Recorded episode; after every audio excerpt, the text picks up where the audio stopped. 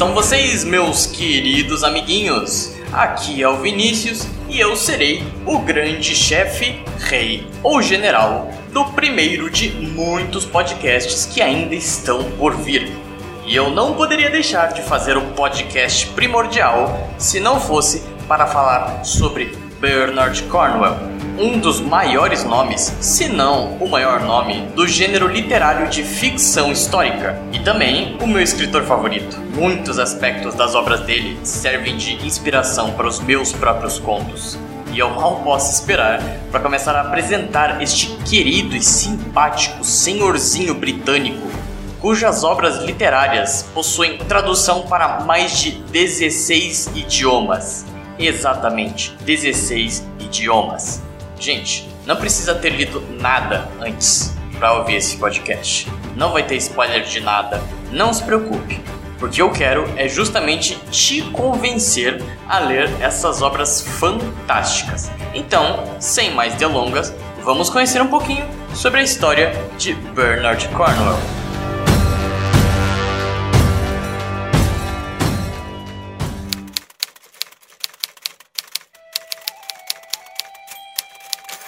Nascido de um aviador canadense e de uma auxiliar da Força Aérea Britânica, nosso querido Bernard Cornwell veio ao mundo durante a nebulosa Londres de 1944. E por ter nascido durante as duras circunstâncias da Segunda Guerra Mundial, seus pais optaram por entregá-lo aos cuidados de um orfanato. E não muito depois, Cornwell foi adotado por uma família cristã no condado de Essex.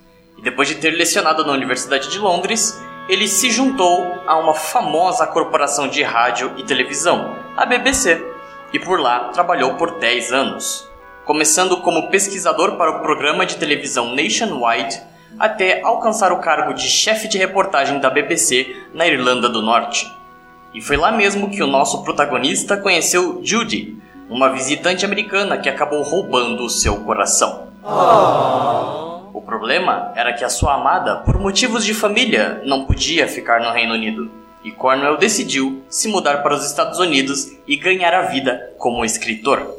Movido por uma enorme paixão pela cultura de sua terra natal, Cornwell começou a escrever a história de um soldado britânico durante as guerras napoleônicas, dando criação à série Sharp.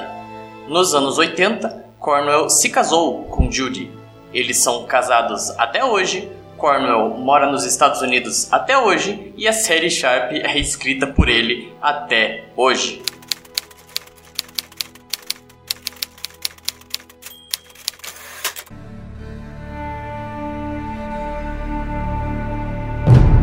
Muito bem, vamos falar sobre a pilha de livros que esse cara produziu, dos quais oito formam um pequeno pilar ao lado da minha mesa.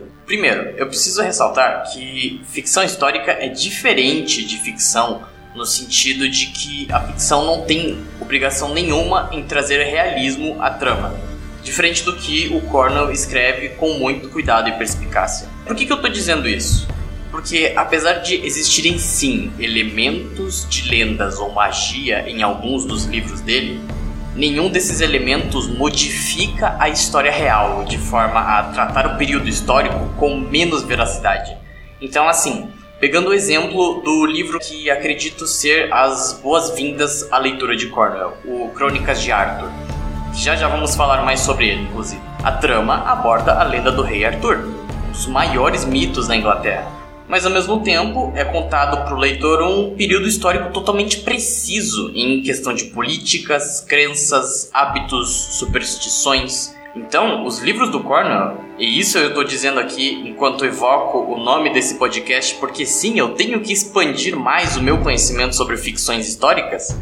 As obras dele trazem o encanto e o misticismo das lendas inglesas mas ao mesmo tempo é possível aprender muito sobre as épocas que vieram antes da nossa. E tudo isso com um maravilhoso toque de realismo que o Cornwell coloca em suas tramas. Então já começamos com um dos motivos para se ler Cornwell. Você aprende história sem perceber, enquanto a parte fictícia, que por sinal é explicada por uma nota do autor logo no final da obra, sendo que o que ele usa é muito baseado em evidências arqueológicas, a parte fictícia fica prendendo totalmente a sua atenção. É muito fácil você, enquanto lê os livros dele, realizar uma transição de textos para imagens mentais bem marcantes do que está acontecendo. Então as pessoas ao redor elas te veem assim.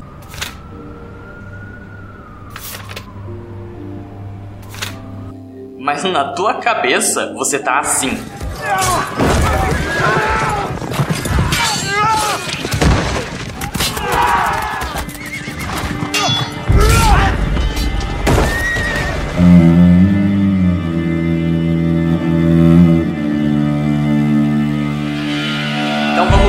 Pegando aqui o livro que pertence à minha trilogia favorita, que é o Crônicas de Arthur.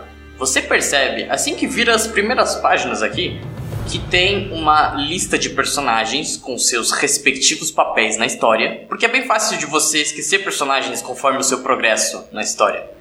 Mas não porque, ai, que história mal contada, tanto personagem, mas a gente quase não vê eles no livro. Mas é que quando se conta sobre um período histórico, você tem que botar as peças do sombrio e sangrento jogo de xadrez que vai ser essa história. E você também tem que considerar que, como o livro se passa em primeira pessoa, ou seja, pelo ponto de vista do protagonista, é mais que normal esse tanto de gente ir e vir na trama. Inclusive surgindo e morrendo de formas maravilhosamente imprevisíveis. Então é mais para dar aquela resgatada na memória, sabe? E é por isso que você não precisa ler a lista inteira assim que bota as mãos no livro. Deixa para quando você esquecer mesmo. Aí, logo em seguida, notamos a presença de uma segunda lista que são os lugares e de um mapa que também vai servir de tabuleiro para você também checar depois que esses locais são mencionados, né? Inclusive, cada lugar tem dois nomes. Um é como as pessoas da época chamavam e o outro é como o lugar é conhecido hoje em dia. Esses detalhes, pelo menos para mim, né, eu, um maluco detalhista, me fazem querer conhecer ainda mais a visão daquela época. E aí então começa a história em si. Crônicas de Arthur foi o romance que Cornell escreveu a partir de recentes descobertas arqueológicas, pelo menos na época que ele escreveu, sobre a lenda do rei Arthur, que segundo o livro nunca foi rei. Nunca foi rei. Exatamente. Ele era um general. Aliás, corrigindo, ele era o general. Um lorde da guerra. Filho bastardo do rei Uther da Britânia.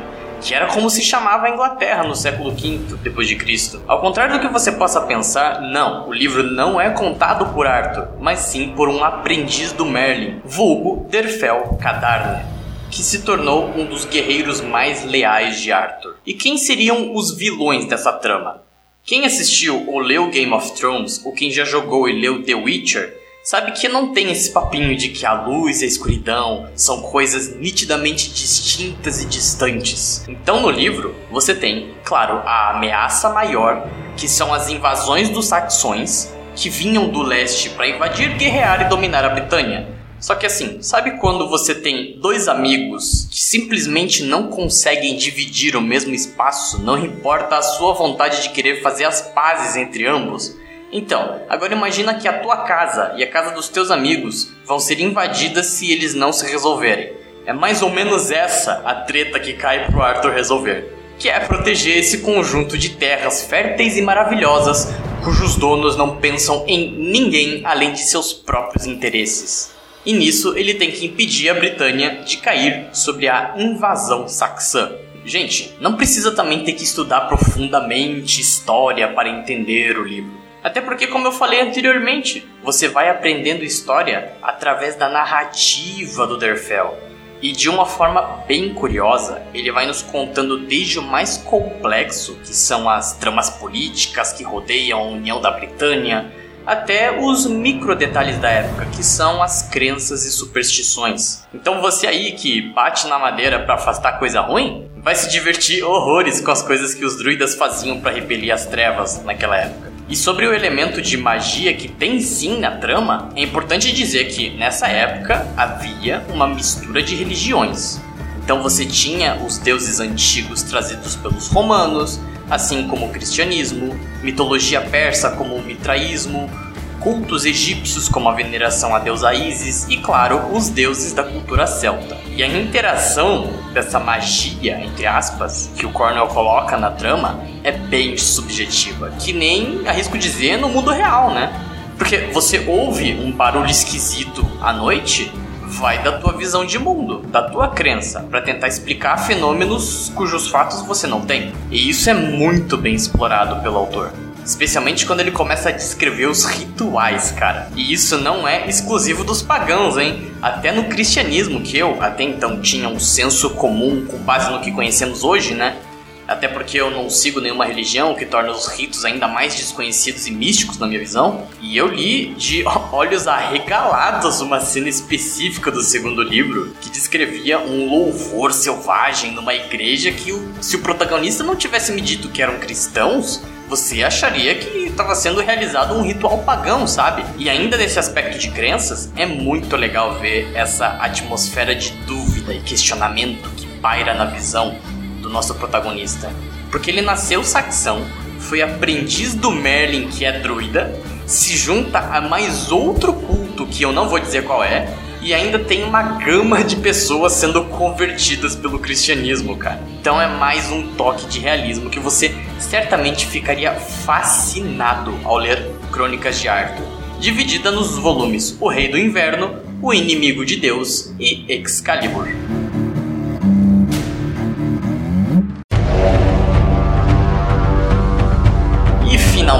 Vamos falar da cereja de sangue nesse bolo de lama das obras do Cornwell, que são as batalhas. É bem orgânica a forma com que os combates são descritos em todos os livros que já li dele. Primeiro de tudo porque ele se baseia na história real. Então quando você vê um filme de guerra medieval onde dois exércitos simplesmente correm um na direção do outro e esquecem simplesmente que escudos e capacetes existem, saiba que não é essa pataquada que você vai ver quando as coisas começarem a esquentar nos livros do Cornwell. Ele descreve formações, armas, armaduras e preparações para o combate que não só fazem a trama se tornar ainda mais imprevisível, como você percebe que a guerra é muito mais terrível do que parece. Você fica ansioso do começo ao fim. Qualquer coisa pode acontecer, a qualquer momento e com qualquer um. É muito fácil você glorificar a guerra quando o personagem do filme desvia de todas as flechas, é sempre mais habilidoso que todos que cruzam seu caminho. Mas quando você tá ali acompanhando o Derfel no Crônicas de Arthur ou o Uhtred no Crônicas Saxônicas, que falaremos em breve, você não vê a hora daquele derramamento de sangue acabar para saber quais personagens ficaram vivos. E durante esse período de ansiedade, você é engolfado pelo horror da guerra mas ainda assim admira quem tá fazendo parte dela. Porque você não sabe o que vai acontecer durante e depois que aquilo acabar. Porque não importa se o cara venceu mil batalhas, ele pode simplesmente morrer enquanto dormia, assassinado por alguém. Então é uma adrenalina indescritível que você vai sentir com toda a certeza.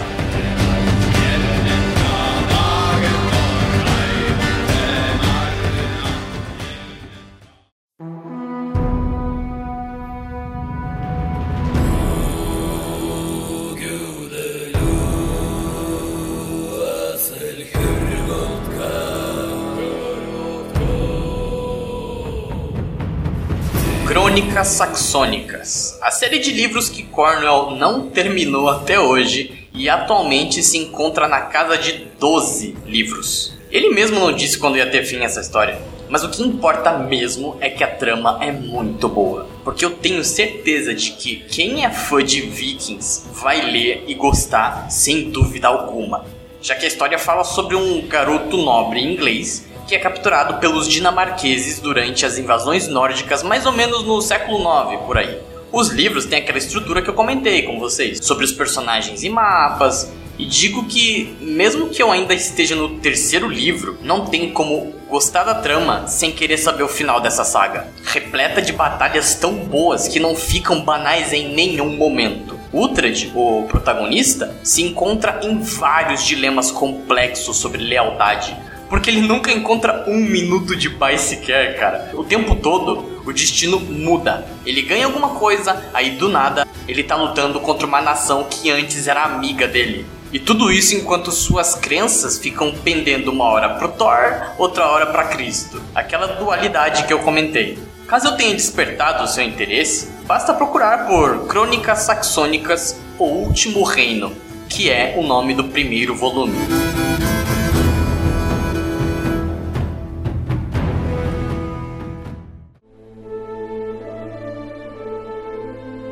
Arqueiro e a Busca do Graal. Meu amigo, se você curte arquearia ou qualquer coisa relacionada a arqueiros, essa é a trilogia perfeita para você. Depois que você termina de ler o primeiro livro, em termos de videogame, dá até vontade de jogar de arqueiro. E nessa história acompanhamos Thomas de Hooktown, que, munido de seu arco longo, testemunha o desenrolar da Guerra dos Cem Anos enquanto luta contra os franceses em busca do lendário Santo Graal. Mesma coisa, personagens, mapas, tudo lá. Só que dessa vez, na mitologia, é explorado o caminho da fé cristã e a carismática rebeldia de nosso protagonista. Nessa trilogia, você descobre que os arqueiros da vida real não são como os da fantasia porque os da vida real são muito mais poderosos.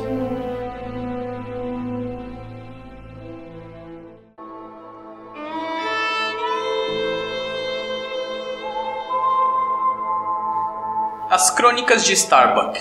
Não, não tem nada a ver com café, mas sim com a Guerra Civil Americana. Eu me senti como se estivesse lendo um filme de faroeste porque demora bastante para as coisas acontecerem. Então eu recomendo que você tenha lido outros livros do Cornwell antes de botar as mãos nessa saga. Eu particularmente não achei tão legal quanto os outros livros que já li dele, e não é porque o protagonista luta pelo sul dos Estados Unidos, mas acho que foi justamente pela lentidão com que as coisas foram levadas. Tem batalhas, sim. Parafraseando o jornal Daily Telegraph a respeito do livro, você vai sentir o cheiro de pólvora saindo dessas páginas. E é verdade. Só que talvez eu tenha me acostumado com períodos mais antigos ou com tramas mais complexas vindas do Cornwell. Mas ainda assim, leia, mas deixe para ler quando estiver mais acostumado com o estilo de escrita dinâmico e ainda assim detalhado deste querido autor.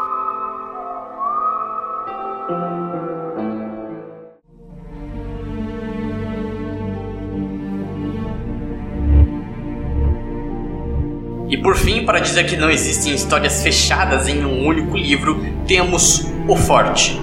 O livro que conta uma aventura durante um dos meus períodos históricos favoritos, que é a Guerra da Independência Americana. A história relata a invasão inglesa a uma baía de Massachusetts. E o que mais me fascinou nesse livro é que a trama é contada pelos dois lados. É, exatamente. Tanto os britânicos quanto os americanos mostram suas qualidades e defeitos nessa excelentíssima história que não só contém batalhas entre mosquetes, mas também batalhas navais, cara. Eu nunca achei que iria curtir tanto ler uma disputa entre canhões que é tão horrorosa quanto as batalhas medievais.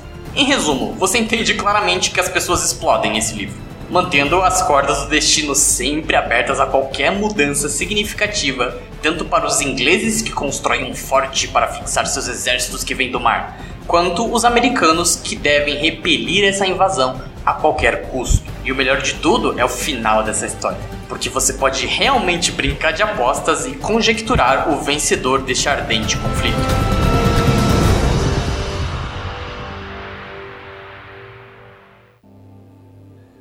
Antes desse podcast chegar ao fim, eu gostaria de dizer algumas coisas. Primeiro, muito obrigado por ter escutado até o fim. Segundo, o nome desse podcast está relacionado com a minha filosofia pessoal, sempre me baseando naquela atmosfera socrática de que a única certeza é de que não sabemos de nada, não sendo isso um empecilho para questionarmos cada vez mais. E por último, eu sou um escritor e eu adoraria a sua opinião sobre a série de contos de fantasia sombria que eu estou produzindo. Você pode acessar os meus contos através do link deixado nessa mesma publicação. Eu sou Vinícius Augusto e eu só sei que nada sei.